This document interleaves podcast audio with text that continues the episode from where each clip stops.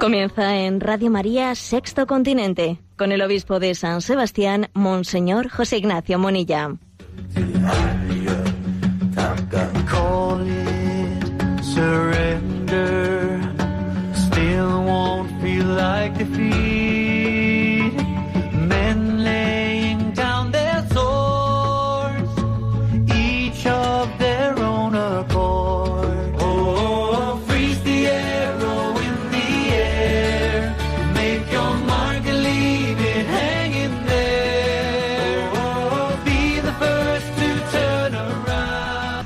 Cordial saludo a todos los oyentes de Radio María. Un día más, con la gracia del Señor, nos disponemos a realizar este programa llamado Sexto Continente, que lunes y viernes de 8 a 9 de la mañana realizamos en directo aquí en Radio María España.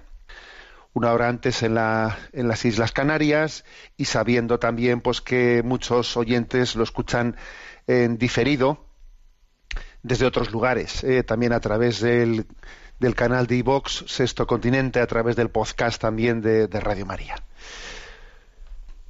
Enviábamos antes de ayer a las redes sociales el siguiente mensaje, con el cual quiero saludaros a todos.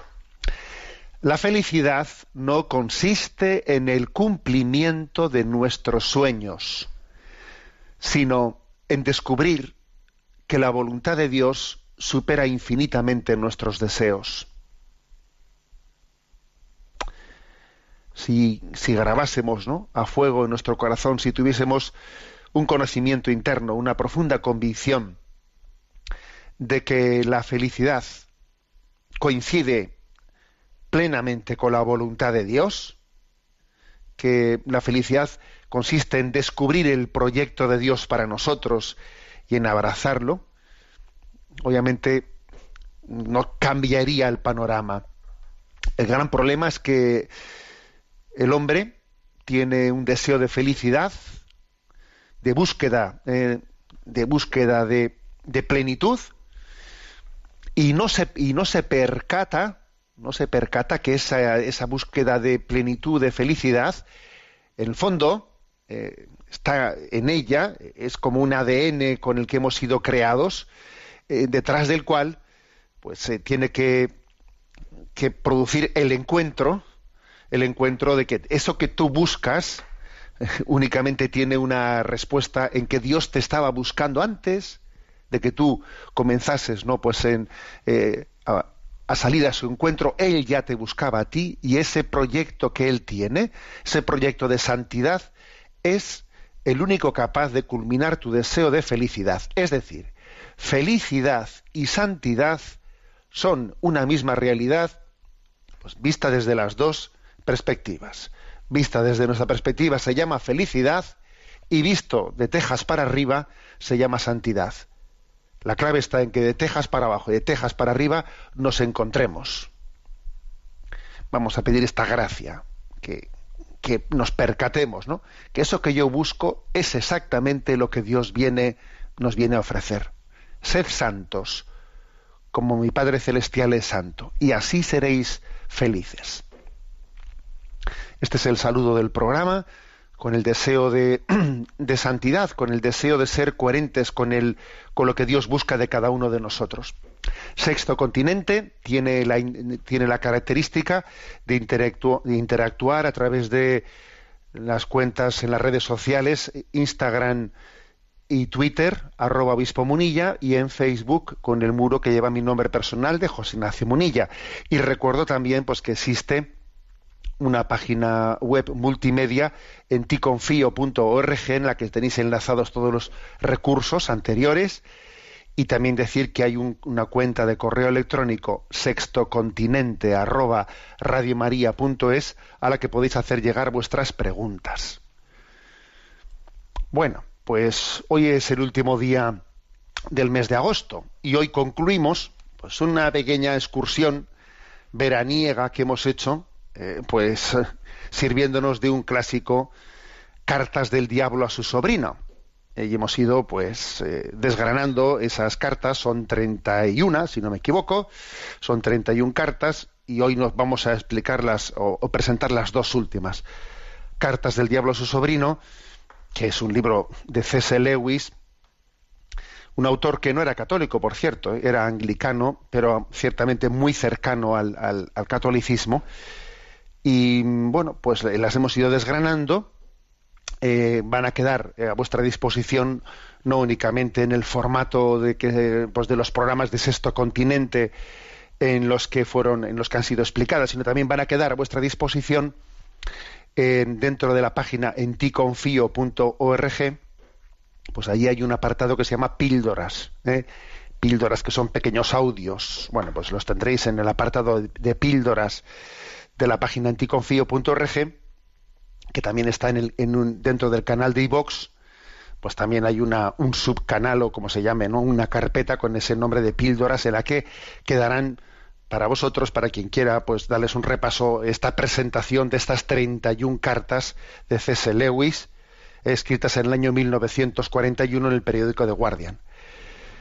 Eh, y recuerdo que el contexto en el que fueron escritas estas cartas fue el contexto de la Segunda Guerra Mundial y que estaba siendo bombardeada, ¿no? Pues las ciudades de Inglaterra estaban siendo bombardeadas por la noche por la aviación nazi. ¿Por qué digo esto? Bueno, pues esto viene a colación de, de lo que comienza explicando la carta número 30 la carta número 30 versa sobre mm, el cansancio ¿eh? como un poco, digamos, una puerta de tentación y también el tema del manejo o la manipulación de las emociones. ¿eh? Trata estas dos cosas, el cansancio y el manejo de las emociones. Bueno, como en todas las cartas, el tío diablo le da consejos al sobrino diablo, ¿no? De cómo llevar adelante la tentación. Escrutopo, eh, le reprocha a su sobrino orugario que el comportamiento de su paciente durante el bombardeo de la noche anterior, en la que todos se metieron allí en el refugio, el comportamiento durante el bombardeo ha sido pésimo para los intereses del tentador. ¿eh? Porque estuvo el hombre asustado ahí en el refugio, asustado, mientras que pensaba que era un cobarde. Y claro, esto le aleja mucho del orgullo. Alguien que diga estoy asustado soy un, y soy un cobarde, eso le aleja del orgullo. Y además, a pesar de estar asustado y tener esos pensamientos, aquel hombre en aquel refugio hizo lo que el deber le exigía hacer, incluso fue más allá, ¿eh? ayudando a los demás. Comparando con esto, las victorias que consiguió Urugario en su paciente, lo que el tentador consiguió, pues fueron minucias, fueron cuestiones pírricas, ¿no? Que si consiguió que fumase un número excesivo de cigarrillos, porque estaba nervioso, se olvidó de hacer una oración, perdió la paciencia con un perro que pasaba por allí, pero claro, ¿eh? Escrutopo está muy, eh, digamos, indignado con Urugario porque le dice, oye, que es que no te das cuenta que en esa situación en la que ese hombre se ha puesto ahí, ¿eh? estando así asustado, pero pensando, no, no, no respondiendo con odio, con odio hacia a ese bombardeo, sino en esa situación ese hombre está, se está inclinando hacia, hacia el camino, hacia el campo de Dios, ¿no? Bueno, entonces la estrategia demoníaca se centra en esta situación en el cansancio del paciente. Escurutopo le dice a Urugario, mire, tienes que explorar el cansancio que lleva ese hombre y sacar provecho de ese cansancio. Se trata de conseguir que la fatiga que tiene derive en irritación y en pérdida de papeles. ¿eh? Lo paradójico, le dice, es que la fatiga moderada suele ser un mejor terreno para el mal humor que el agotamiento absoluto. Cuando alguien está totalmente agotado, cuando tiene una fatiga extrema, esto puede provocar, curiosamente, pues una extrema amabilidad, ¿eh? porque, porque no está para, para, para, montar ningún lío. Dice, el mejor, el mejor escenario suele ser el que alguien tenga una fatiga, pero una fatiga moderada, no un agotamiento absoluto. Pero bueno, tu cliente igual está demasiado, demasiado agotado, pero hay que intentar sacar provecho del, del tema. La clave no está tanto en la fatiga misma, sino en provocar, en provocarle, en confundirle con exigencias inesperadas en medio de su cansancio. ¿eh? El tentador procurará que el sentimiento de decepción se convierta en un sentimiento de agravio, de sentirse agraviado. ¿Mm? Si los hombres se rinden a lo irremediable, entonces no, se sienten agraviados y el cansancio deriva en actitud humilde. Por ello el tentador procurará alimentar las falsas expectativas, las falsas esperanzas, para luego, para luego gener, generar decepciones, ¿no? Y cuando, y cuando se generen decepciones, pues entonces se irritará, ¿eh? se irritará y perderá los papeles. Por ejemplo, le dice Scruto Paurugario, tú procura meterle en la cabeza razones plausibles para pensar que el ataque aéreo no se repetirá mañana, que ya no va a haber más ataques aéreos. Luego vendrán al día siguiente, volverán de nuevo los ataques aéreos y el que se ha hecho una falsa expectativa, pues eh, se estallará, se irritará y perderá los papeles, ¿no? O sea, es curioso esto, ¿eh? Porque aquí está diciendo en estos consejos, Scruto Paurugario, que una manera de, de sembrar, ¿eh? de, de, desestabilizarnos, es generarnos falsas expectativas para que luego nos decepcionemos y entonces nos irritemos, etcétera, etcétera. ¿no? Otra parte importante de la, de la estrategia también consiste en exagerar el cansancio, haciéndole creer que no puede aguantar más, ¿eh? que no es que no, no aguanto más, no aguanto más, ¿no? Voy a estallar. ¿eh? Es típico que cuando una situación se está acabando, está a punto de acabarse, pensemos que no habríamos sido capaces de soportarla ni un minuto más. Que va, lo hubiese soportado tranquilamente más. Lo que ocurre es que está siempre bajo esa sensación, ¿no? Como dijimos también en el caso de la de la cobardía, cuando en la carta reciente anterior, cuando se habló del tema de la cobardía, la estrategia consiste en por parte del demonio en evitar en evitar una entrega absoluta a Dios del alma humana, ¿no? Es decir, quitarle de la, de la cabeza en este caso, la firme decisión de que, a ver, voy a soportar lo que venga, sea lo que sea, y caiga quien caiga, vamos a aguantar mecha, ¿no? No, quitarle eso, ¿no? La clave del tentador está en, introducir condicionales y circunstanciales a la voluntad de, de, perseverancia. A ver si, bueno, aguanto un tiempo razonable, si no, si no, esto lo dejo. Es como exagerar el cansancio, exagerarlo y introducir pues una especie de sensación de que, de que tienes que tirar la toalla, no, no, no puedes aguantar más tiempo, ¿no? Y lo, lo divertido para el demonio es lograr que algunos se rindan justo cuando la prueba estaba a punto de concluir. Mira, este, este se ha rendido y no se daba cuenta que la prueba ya estaba a punto de concluir. ¿eh? Por cierto, en el caso de que el paciente, ¿no? Dice, con mucho humor, como siempre. En caso de que el paciente que ha salido ahí del refugio de bombardeo, ¿no? se encuentre con su novia en estos momentos de cansancio, de fatiga, de tensión, pues mira, el tentador intentará servirse de la locuacidad de su novia ¿eh? Para hacerle perder la paciencia a su novio, ¿eh? que, es más reservado, callado y tiende a hablar menos, está súper tenso, está y lo que quiere es estar en silencio, y viene su novia que no para de hablar y de hablar y de hablar y eso también pues es otro elemento pues mira para servirse de él y hacernos perder eh, pues eh, la paciencia hay un tipo de ataque a las emociones. Que el tentador utiliza con frecuencia en situaciones dramáticas y así se explica en esta carta número 30 ¿no? ahora que el cliente va a salir del refugio mm, a la luz del día, ¿no? después de haber pasado la noche allí del bombardeo metido, se quedará impactado por los restos humanos de las víctimas del bombardeo que yacen en las calles. Pues bien, el tentador intentará que el cliente concluya, o sea, que, que, el cliente tenga un impacto emocional al ver también las víctimas inocentes, ¿no? Y sacarle rédito a ese impacto emocional, ¿no? Por ejemplo, ¿no? Pues qué tipo de impacto emocional quiere el tentador que, eh, que se produzca ¿no? cuando él vea ¿no? esas víctimas. Pues mira, esta es la realidad, la única realidad del mundo y de la vida, ¿no? Pues mira, este, esto es lo que hay, mira estos muertos aquí, ¿no? Todo lo demás, es una fantasía, la verdad es este desastre, la verdad es que estos que la vida, que la vida en el fondo es el triunfo del mal, etcétera, ¿no? Todo lo demás, ¿no? Incluye tus, tus ideales espirituales, todos son una fantasía, en el fondo el mal triunfa, etcétera, etcétera, ¿no? Quieres traer ese impacto emocional. La regla general de la manipulación de los sentimientos por parte del demonio suele ser la siguiente. ¿eh? Me parece esto muy lúcido en esta carta, ¿eh? muy lúcido. Esta es la regla general con la que intenta jugar el tentador. En las experiencias positivas, solo los hechos físicos son reales, mientras que los elementos espirituales son subjetivos. Por el contrario, en las experiencias negativas, los elementos espirituales son la realidad fundamental. ¿Mm? Mientras que los hechos físicos, pues hay que ignorarlos, ¿no? O considerarlos como irreales, ¿no?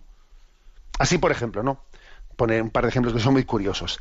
En el momento del parto, del nacimiento de un, de un hijo, ¿qué es lo que intentará eh, eh, el tentador?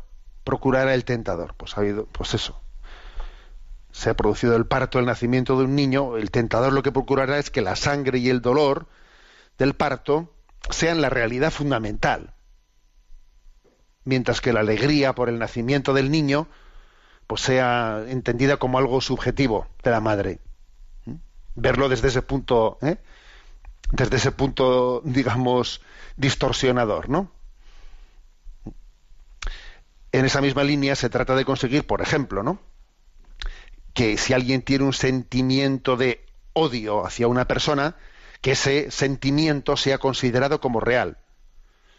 Mientras que el encanto de una persona, una, persona que es pues maravillosa, simpática, pues bueno, pues ese, esa atracción que siento yo, ¿no? Pues de aprecio por esa persona, bueno, eso sea considerado como algo subjetivo. O sea, es decir, si el sentimiento es negativo, el demonio te va a decir, te va a intentar convencer de que eso es súper real si el sentimiento es positivo, el demonio intentará que, bueno, eso son, son eh, consideraciones subjetivas tuyas, ¿sabes? Si es negativo, eso va a ser, eh, te intentarán hacer creer que lo negativo, eso es lo real, pero si es positivo, eso es subjetivo, claro. ¿eh? La emoción negativa que ha sentido este, este hombre, ¿no? Al ver los restos humanos tras el bombardeo, Topo le dice a su sobrino Orugario que que tiene que intentar hacerle ver que esa emoción que ha sentido es como una revelación de la realidad. El mundo está perdido, no hay espere toda la fuerza ¿eh? a los sentimientos negativos y quitarle no toda objetividad a los sentimientos positivos. ¿no?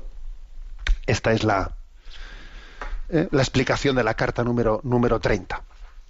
Y la 31, ¿eh? la carta con la que concluye el libro de cartas Diablo a su sobrino es el fracaso definitivo del demonio. En la carta número 31 pierde la partida, definitivamente, ¿no? Resulta que el paciente de Orugario ha fallecido la noche siguiente en el bombardeo. Ha fallecido. Y la estrategia del tentador ha fracasado, porque Dios ha vencido y ha, y ha triunfado en esa alma, ese alma se ha salvado. ¿eh? Ha ido a la salvación al cielo y, no, el demonio no ha conseguido perderla, ¿no? Orugario, desesperado, ha enviado el informe de lo sucedido a su tío Scrutopo. Oye, que ha fallecido este el bombardeo, ¿no? Y además está, está muerto de miedo porque piensa que le van a echar una bronca, ¿no? Por, por haber fallado, porque esa alma se haya escapado, ¿no? De las garras del demonio y le pregunta preocupado si continúa teniéndole afecto a su tío, ¿no? La respuesta es estremecedora. Le dice, ¿quererte? Claro que sí. Un bocado tan exquisito como cualquier otro. Un demonio le quiere a otro, vamos, como alguien le come un bocado para, para alimentarse de él y luego lo escupe. ¿eh? Los demonios se odian entre ellos también. Y entonces le reprocha, ¿no? Que haya dejado escapar un alma de entre sus manos. Entonces es, muy bello, muy bello en la última carta cómo describe, cómo se describe en labios ¿no? del demonio, cómo se describe cómo ha acontecido ese, ese momento final de ese hombre, ¿no? Que había sido tentado, tentado y finalmente, pues mira, no, no han sido capaces de vencer esa alma, ¿no? Dice, por un momento parecía que el mal estaba triunfando. estrépito de bombas, hundimiento de las casas, olor y sabor de los explosivos introduciéndose en los labios y en los pulmones, corazón helado por el terror, pies ardiendo de cansancio, cerebro dando vueltas aturdido, pero en un breve momento todo se había acabado, se había terminado todo este mal, esfumado como un sueño que no, que no, que no sirve ya en adelante para nada. Porque en el bombardeo este hombre había fallecido, ¿no? Y le dice Escrutopo Urugario, ¿notaste con qué naturalidad, como si hubiese nacido para ella, el gusano, el gusano se refiere a este hombre, ¿no? a, quien es tentado por el demonio. El gusano nacido en la tierra entró en la nueva vida.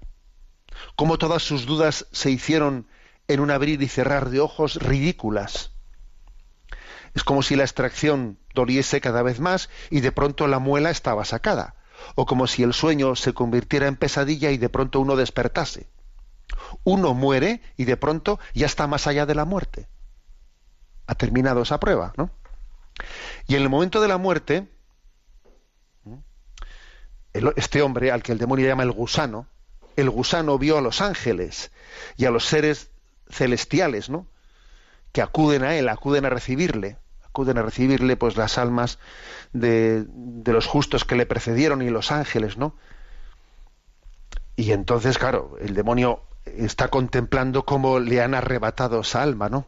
Y dice Scrutopo, qué degradación que este gusano de tierra y barro pueda mantenerse erguido y conversar con unos espíritus ante los cuales tú, tu orugario, no, no podrías sino encogerte de miedo.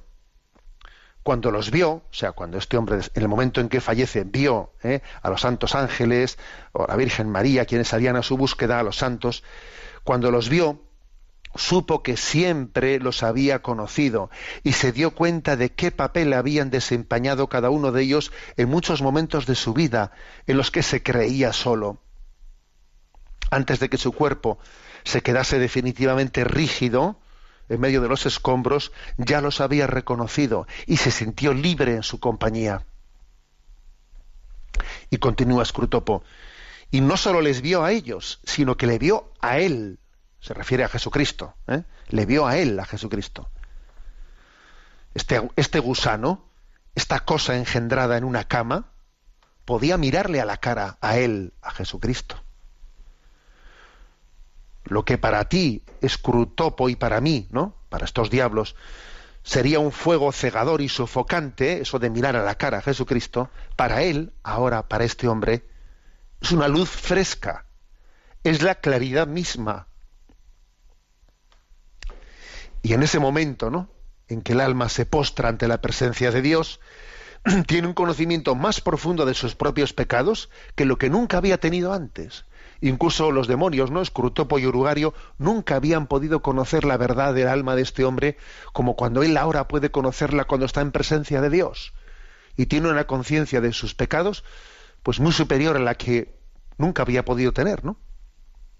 Y en este momento, es posible, ¿eh? dice, es posible, dice esta carta ¿no? de C.S. Lewis, que tenga que enfrentarse a diversas penas para purificarse. Está hablando de la posibilidad que necesite el purgatorio, que necesite el purgatorio para purificarse, ¿no? Pero en ese momento, el alma abraza esas penas de purificación con plena decisión. No cambiaría esas penas del purgatorio por ningún placer terreno porque sabe que detrás de esa purificación le espera estar con Jesucristo para siempre. Así concluye, ¿no? Cartas del diablo a su sobrino, la carta última, en la que la victoria es de Dios, que no nos deja solos, ¿no? Y nos ha asistido, porque aquí, así como este libro está aquí explicando cuál es la estrategia del demonio, en la última carta se, muestra cómo Dios no ha dejado nunca el alma de su mano, como también le ha enviado los santos ángeles, la intercesión de los santos de la Virgen María, la gracia de Dios ha estado continuamente asistiendo porque, porque mm, así cuando Jesús hace esa oración, ¿no? Después de la última cena, Padre, te ruego por todos los que me has encomendado, para que no se pierda ninguno de los que tú me encomendaste. Jesucristo ha luchado en Gesemaní, ¿no? Pidiendo al Padre que la ofrenda de su vida consiga, ¿no? Pues la, la liberación de tantas, o sea, consiga la victoria de tantas almas sobre el maligno. Bien, tenemos un momento de descanso musical. Escuchamos esta canción que tiene como título Se seducida.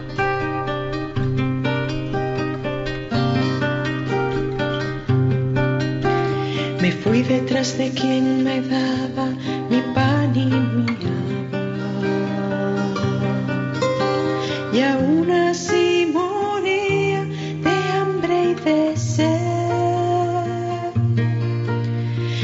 Detrás de quienes me vistieron de lino y de lana.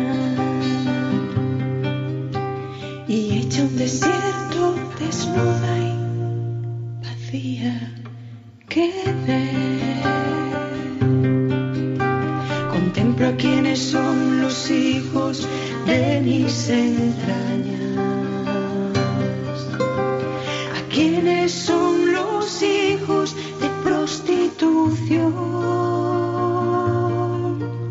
Se llaman no compadecida y no mi pueblo. Sus nombres marcan mi vida, mi sino, mi piel.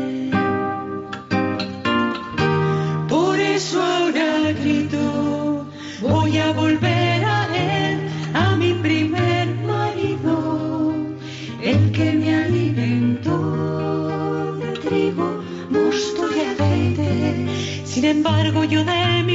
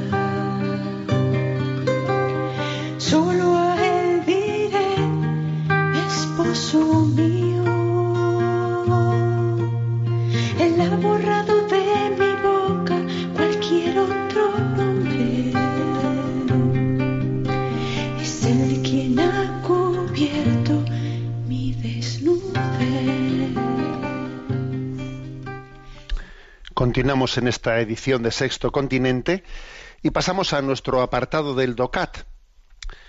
Nos toca comentar el punto 76, que pregunta, ¿cómo ha de valorarse el diagnóstico genético preimplantacional?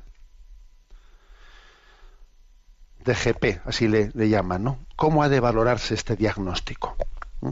Y responde, los nuevos avances de la medicina presentan en ocasiones grandes ventajas para la mujer embarazada y para la criatura que crece en su vientre. Pero en el caso del diagnóstico genético preimplantacional, existe, sin embargo, el peligro latente de valoración y selección de la vida humana. Aquellos niños cuyos valores genéticos resultan llamativos o apuntasen indicios de una minusvalía, se les podría privar de la vida. Este diagnóstico se usa incluso cada vez más para poder matar a un niño o a una niña que no tengan el sexo que los padres desean. Los críticos advierten que podemos estar en camino de los bebés de diseño. Ningún médico ni tampoco los padres de cualquier criatura que esté en el vientre materno tienen el derecho de decidir sobre el valor de la vida de cualquier ser humano. Muchas personas minusválidas perciben el debate en torno a este diagnóstico como una cruda discriminación. De haber existido antes tal diagnóstico, hoy no vivirían. Los cristianos no podemos apoyar jamás la selección de embriones humanos. Bueno, este diagnóstico eh, genético, yo creo que nosotros eh, lo conocemos generalmente con la prueba de la, con, el nombre de la prueba de la amniocentesis. ¿eh? Aunque bueno, no soy ningún experto y desconozco si entre la amniocentesis y este otro nombre que le dan diagnóstico genético preimplantacional, si existe algún matiz. Pero bueno, básicamente es de eso de lo que estamos hablando. ¿eh? Es el proceso por el que se puede diagnosticar ¿eh? mm, durante el embarazo enfermedades antes del parto. Esta técnica permite descubrir en un estadio muy primigenio algunas enfermedades hereditarias, ¿eh?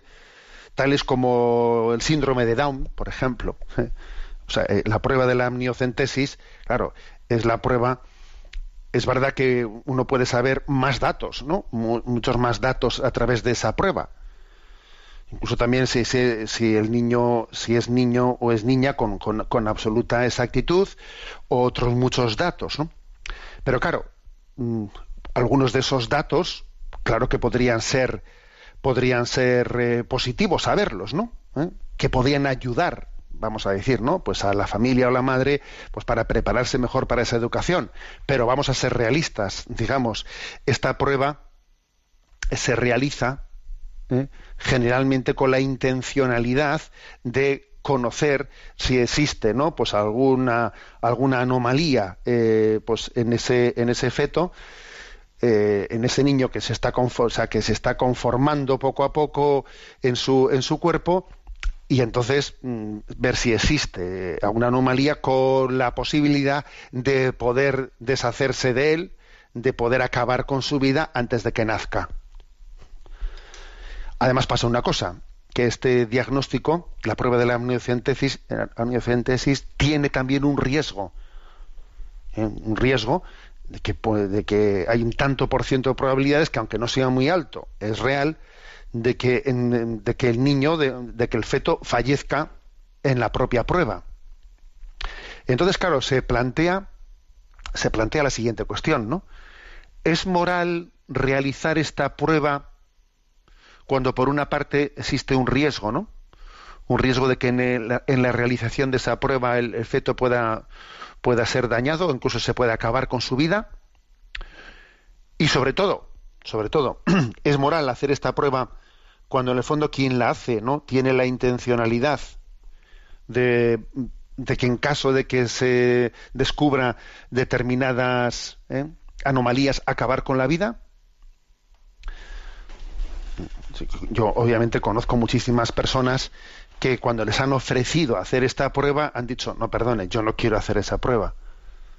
El niño que venga como tenga que venir, el niño ya está ahí. Yo ahora no voy a, yo no voy a estar haciéndole un test ¿eh? de a ver si viene con defecto de fábrica o sin defecto de fábrica para, para acogerlo o no acogerlo. El niño es el niño y yo quién soy yo para decir aquí el, la frontera la frontera de, de salud es esta y si no y si no cumple los estándares yo acabo con su vida o sea pues muchísimas personas obviamente disciernen el rechazar esa prueba. Podría darse algún caso en el que eh, pues sin ninguna intención de abortar hubiese alguna causa alguna causa que le conviniese a la familia eh, tener, eh, tener ese diagnóstico para prepararse mejor a poder acoger ese niño. Bueno, puede darse algún caso, ¿no? Pero obviamente si la intencionalidad que existe detrás de esa prueba eh, es la de deshacerse del niño en, en caso de que, de que se detecten algunas anomalías, pues obviamente lo propio es rechazar tal prueba. Y es más, es más, en nuestro examen de conciencia tenemos que decir, a ver, cuando alguien se ha hecho la prueba de la amniocentesis, ¿no? Y, y le han dado el, buen resultado de que el niño no tiene ningún tipo de, de síntoma de, o sea, de, nada, de ningún tipo de problema de malformación y adelante, ¿no? Y finalmente ha tenido el niño, ojo, a ver, en nuestro examen de conciencia tendremos que también eh, pedir perdón a Dios por la intencionalidad que tuvimos al hacer esa prueba en la que no explícitamente pero implícitamente tal vez no pues eh, estuvimos o sea pudimos estar dispuestos a abortar en el caso de que esa prueba nos hubiese dado no sé qué resultados ¿eh? o sea que es que la prueba de la amniocentesis no solo conlleva que algunas personas no eh, aborten por el resultado que les da esa prueba, sino que también la prueba de la amniocentesis genera muchas heridas en, en las conciencias de las personas que, aunque después el resultado es positivo, habían tenido una, habían estado dispuestas a abortar en el caso de que les hubiesen dado otra noticia distinta a la que les han dado, ¿no? O sea, que es una, o sea, la realización de la prueba deja una profunda herida de complicidad en la, en la conciencia. Bueno, pues entonces, eh, ¿qué, hay que, hay que decir? Pues hay que decir sencillamente que lo, lo prudente es que, de no ser que exista eh, alguna razón médica mm, en la que convenga que la madre o el padre tengan un conocimiento previo eh, pues para preparar mejor las cosas, o sea, lo, más prudente es pues no hacerla, no hacer esa prueba, porque si esa prueba tiene como objeto el acabar con la vida del niño y tenemos que tener claro que el niño tendrá derecho a la vida independientemente ¿no? de que tenga los parámetros o no tenga los parámetros de lo que el mundo entiende ¿no? para ser sano. O sea, ¿por qué un niño con síndrome de Down no va a tener derecho a la vida? O sea, nos damos cuenta de lo que es o sea, el verdadero holocausto que se ha producido con los síndromes de, síndromes de Down. O sea, el hecho de que en este momento haya naciones en las que prácticamente no nazca ningún niño con síndrome de Down. ¿Pero qué, es eso? ¿Pero qué, pero qué grado de, selección eugenésica se ha podido llegar a hacer? Es que un niño síndrome de Down no tiene derecho a la vida. ¿Mm? O sea, ¿quién, ¿quién, es el hombre? ¿Quién soy yo para establecer la frontera ¿eh? de, de tiene derecho y quien no tiene derecho a la vida? ¿no? Bueno, obviamente, pues este punto, este punto 76, ¿no? es como un descender a un caso práctico para darnos cuenta de que como a veces la complejidad de los avances científicos pues requiere un discernimiento para que no nos hagamos cómplices pues de, de, todo de todo un proceder en el que la vida sencillamente no es respetada. Vamos a dar paso a la intervención de los oyentes. Eh, sabéis que el correo electrónico sextocontinente arroba radiomaria.es pues es el lugar al que podéis hacer llegar vuestras preguntas y a Cristina, que está en la emisora, le vamos a pedir que nos presente las preguntas seleccionadas en esta, en esta ocasión. Adelante, Cristina. Muy buenos días, monseñor. Adelante. La primera es de Mariana, desde Madrid. Pregunta: He seguido muy de cerca la celebración del Encuentro Mundial de las Familias en Irlanda, incluyendo, por supuesto, las retransmisiones y comentarios de Radio María. Los mensajes del Santo Padre sobre la familia me han parecido directos y diáfanos. Sin embargo, he sufrido por la ponencia que pronunció el jesuita norteamericano James Martin, pronunciada en los días anteriores a la llegada del Papa, con el título Cómo las parroquias pueden dar la bienvenida a los católicos LGTB. Tengo la impresión de que en esa ponencia ha habido ambigüedad, lo cual termina por generar confusión. ¿Podría usted hacer una reflexión al respecto? Bien, pues sí, voy a hacer una reflexión al respecto. He recibido varios correos de oyentes, ¿no? En los que más o menos mm, preguntaban algo similar ¿eh? al, correo de, mm, de, la oyente de Mariana que hemos, que, hemos hecho público. Vamos a ver. Em, mm, lamento, o sea, creo que un, encuentro mundial de las familias, pues merecía una ponencia más centrada ¿eh? y no tan escorada como la que pronunció el jesuita James Martin. Creo que es muy importante, obviamente, que cuando en un escenario como ese se aborda un tema tan importante sobre cuál debe de ser nuestra acogida, ¿no? Nuestra acogida a las, eh, a las personas con eh, a las personas homosexuales, pues hombre, yo creo que se, se, debería, ¿no? De haber abordado esa cuestión desde una manera, pues más centrada. porque me parece que uno de, las, de los errores más frecuentes en nuestro, en nuestro momento es el de enfatizar unilateralmente un aspecto, ¿eh? un aspecto mm, mm, evangélico en detrimento de otros. Yo creo que una de las herejías, la herejía de nuestros tiempos consiste en contraponer las cosas en vez de integrarlas. Lo propio de, la gran cosmovisión católica es la conjunción copulativa y, y que suma las cosas, las integra y no subraya una en detrimento de las otras, ¿no? Yo creo que eh, el error más frecuente en nuestros tiempos es contraponer verdad y caridad, como si la verdad ¿eh? Eh, y la caridad fuesen dos cosas que pudiesen disociarse la una de la otra. No, no es verdad. Verdad y caridad tienen que estar incluidas y justicia y misericordia tienen que estar integradas. Y en Jesucristo verdad y caridad es una sola cosa, ¿no? Entonces, claro, pues la ponencia de, del jesuita James Martín, ¿eh? esa ponencia que tiene como, como, título, ¿no? Cómo las parroquias pueden dar la bienvenida a los católicos LGTB, bueno, pues se centra, se centra en, un aspecto que es cierto y es verdadero, ¿no? que es que la iglesia no es la casa de los puros ni de los perfectos, que la iglesia no tiene que ser una aduana, que la iglesia tiene que ser un hospital de campaña, que la iglesia tiene que ser un lugar en el que todos sean acogidos porque Jesús se caracterizó por entrar en casa de todos y además especialmente por entrar en casa de los pecadores y que además muchos se escandalizaban de ver que Jesús se sentaba a diferencia ¿no? del mundo de los fariseos Jesús eh, tenía una especial proclividad para acercarse a los más débiles de su tiempo o sea que este es un aspecto importantísimo para, para subrayar ¿eh? que es un aspecto que forma parte clave, obviamente, de la, de la, de la, doctrina, de la doctrina católica. Y existe un punto del catecismo que está explícitamente subrayando la inmoralidad de, de todo desprecio, de toda discriminación, pues por motivo de que unas personas tengan una condición homosexual o sientan atracción hacia el, hacia el mismo sexo, pues el catecismo de la Iglesia Católica dedica, ¿no? Pues un, número explícitamente a ello. Ahora, ¿qué ocurre? Pues que si, si la ponencia subraya exclusivamente este aspecto y ignora, ignora o incluso relativiza o incluso cuestiona eh, el aspecto también de, de, la afirmación de la verdad, eh, de la verdad, del amor humano tal y como Dios la creó, etcétera, ¿no?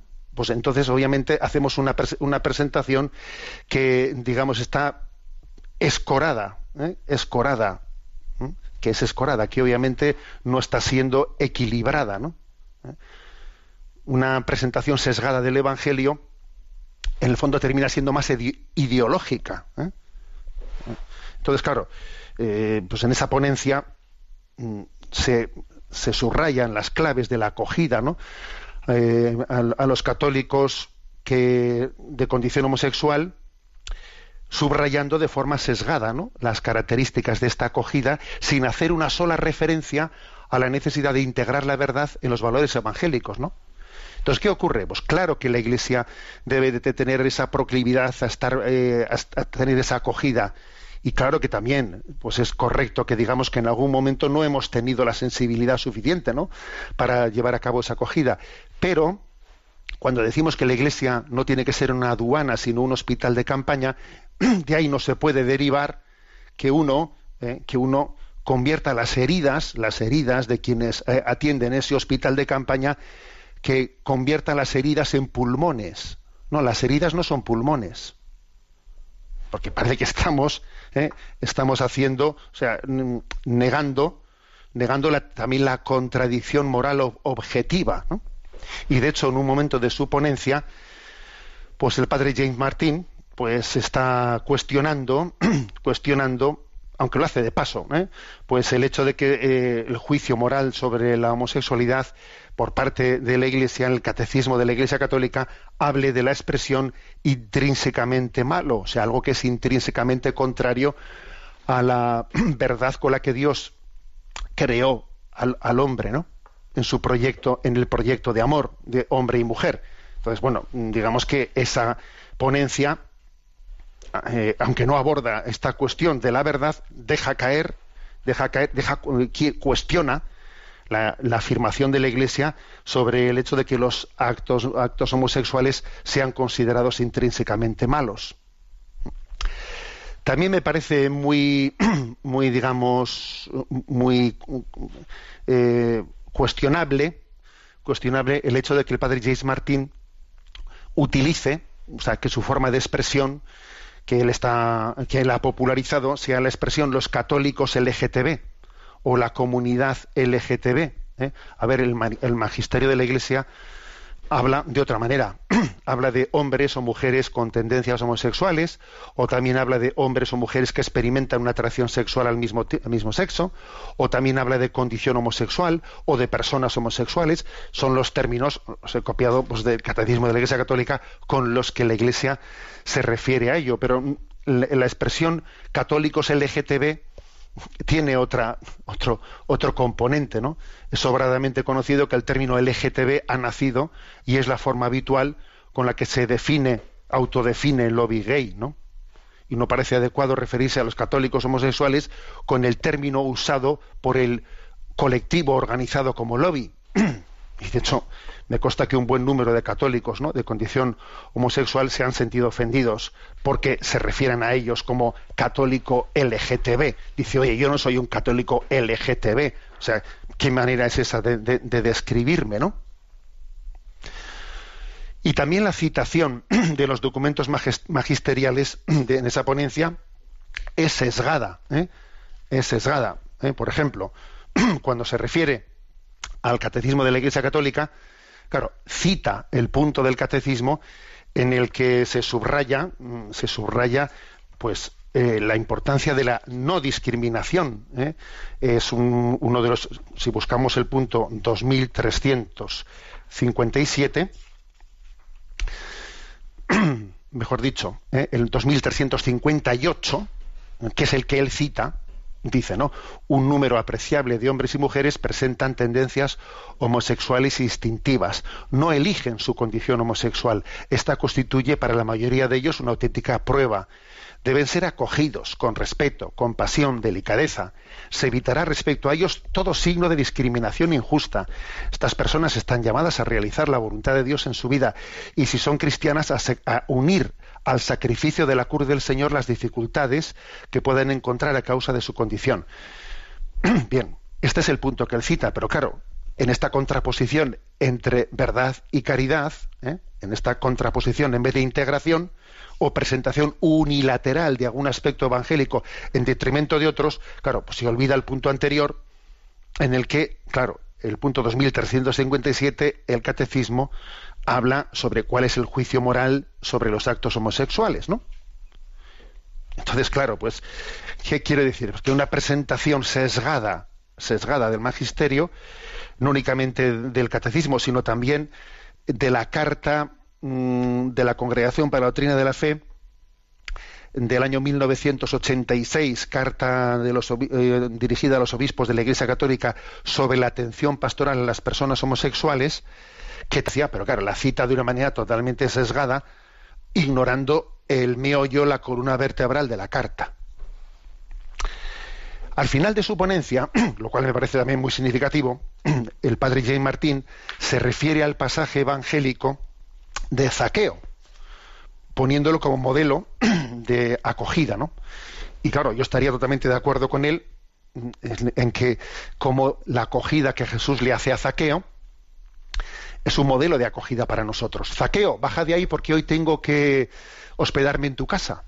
No le dice, oye, si ordenas tu casa iré a verla. No, voy a ir a tu casa, esté como esté de desordenada, me invitas. Y cuando va a su casa, pues no le empieza a reprochar, oye, Zaqueo, que tú recoges impuestos, que tú eres un ladrón, que no, no, no le dice nada de eso.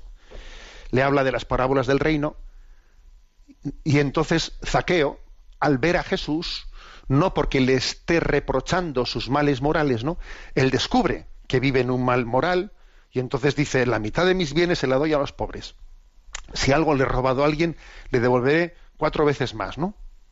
O sea, es decir, el estilo nuestro tiene que ser un estilo no moralista, no moralista, sino que es el encuentro con Cristo el que luego nos permite ordenar nuestra vida. Pero ojo, lo que se olvida el padre James Martin es que Zaqueo dice, si algo le he robado a alguien, le devolveré cuatro veces más. Es decir, es que reconoce que le ha robado. No dice Zaqueo, no, es que robar no es intrínsecamente malo. ¿Cómo que no es intrínsecamente malo? A ver, Zaqueo no se auto. eh, no está desdibujando la inmoralidad de lo que él ha hecho, sino que lo que le sorprende es que la acogida de Jesús ha sido incondicional y desde la incondicionalidad de la acogida de Jesús, él, él pues entiende que su vida debe de cambiar y conformarse a la verdad moral. Y este es el aspecto totalmente ausente de esa ponencia del padre James Martín. Igual que cuando Jesús se encuentra con la mujer samaritana, episodio también referido en esa ponencia, claro, nos olvidamos que cuando le dice, es verdad, cuando Jesús le dice, no, al final, es verdad que no tienes marido, porque tuviste seis y el que es ahora, y el que tienes ahora no es tu marido. O sea, no le dice Jesús, bueno, pues sí, has tenido seis maridos y como tienes derecho a rehacer tu vida, pues ahora estás con un hombre más. No, no le dice eso de que tienes derecho a rehacer tu vida. Le dice, el que tienes no es tu marido. Estás con alguien, pero no es tu marido. O sea, o no digamos nada del encuentro de Jesús con la mujer pecadora que le dice, mujer, nadie te ha condenado, tampoco yo te condeno, pues vete y no peques más. Y claro, y, que alguien se limite a mentar el tampoco yo te condeno y esté censurando la, la segunda parte del versículo, vete y no peques más, pues es hacer una lectura cercenada, es hacer una lectura parcial ¿eh? De, algo que, que- es muy importante. ¿no? Es decir, la verdad y la caridad tienen que estar integradas. El, el- el error principal de nuestros días es contraponer verdad y caridad, que en Jesucristo son una sola cosa. ¿eh? Bueno, perdonad si me he alargado un poco. Aunque sea brevemente, damos paso a la siguiente consulta.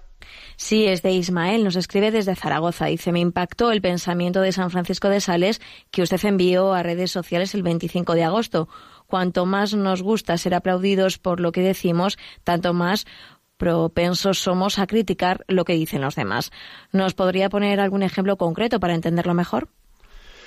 Bueno, es una expresión de San Francisco de Sales verdaderamente intuitiva, ¿no? Cuanto más nos gusta ser aplaudidos por lo que decimos, tanto más propensos somos a criticar lo que dicen los demás. A ver, si en nosotros existe vanidad, vanidad, en la medida en que en que estemos buscando, ¿no? Eh, las cosas que hacemos, en el que se infiltre eh, en nosotros, en nuestro corazón, pues eh, ese deseo de notoriedad, de alabanza, etcétera. Entonces, in- inevitablemente, pues eso, eso hace que, que no seamos servidores de la verdad, sino servidores de nuestra imagen. Y cuando uno en el fondo no sirve a la verdad, sino que sirve a su imagen, entonces entra en competencia con los demás. Y si alguien dice algo, claro, si en vez de que lo que me importa es que si lo que está, ha dicho eso, pues es, ver, esa es verdadero y no es verdadero, y por tanto si es verdadero, pues eh, yo me sumo absolutamente a su causa, no, pero claro, si en el fondo lo que me importa es que si el otro va a lucir más que yo, si el otro va a tener más renombre que el mío, entonces resulta que le veo como un competidor, le veo como un competidor, ¿no? Y entonces pasaré fácilmente a criticarle, ¿eh? a criticarle porque no soy servidor de la verdad, sino que estoy construyendo mi imagen. Y si en el fondo cuando yo hablo lo que lo que lo que está en juego es el quedar bien delante de los demás, cuando otro hable, yo estoy percibiendo que me hace sombra, me hace sombra y tiendo a criticarle porque veo en él un competidor. ¿Eh? La clave, por lo tanto, está en la purificación de nuestra intencionalidad, ¿no? La de que tengamos una conciencia muy clara que somos servidores de, de una verdad de la que no somos dueños ¿eh? y que somos instrumentos de Dios, ¿no? Y por eso, por cierto, suele ser muy sano, muy sano, pues bueno, pues el tener, el tener la capacidad de, de asumir las críticas sin venirse abajo por ellas, porque cuando nos venimos abajo por las críticas que nos dirigen, pues en el fondo eso es un signo obvio de, de vanidad. ¿no? Bueno, tenemos el tiempo cumplido. La bendición de Dios Todopoderoso, Padre, Hijo y Espíritu Santo, descienda sobre vosotros. Alabado sea Jesucristo. Oh,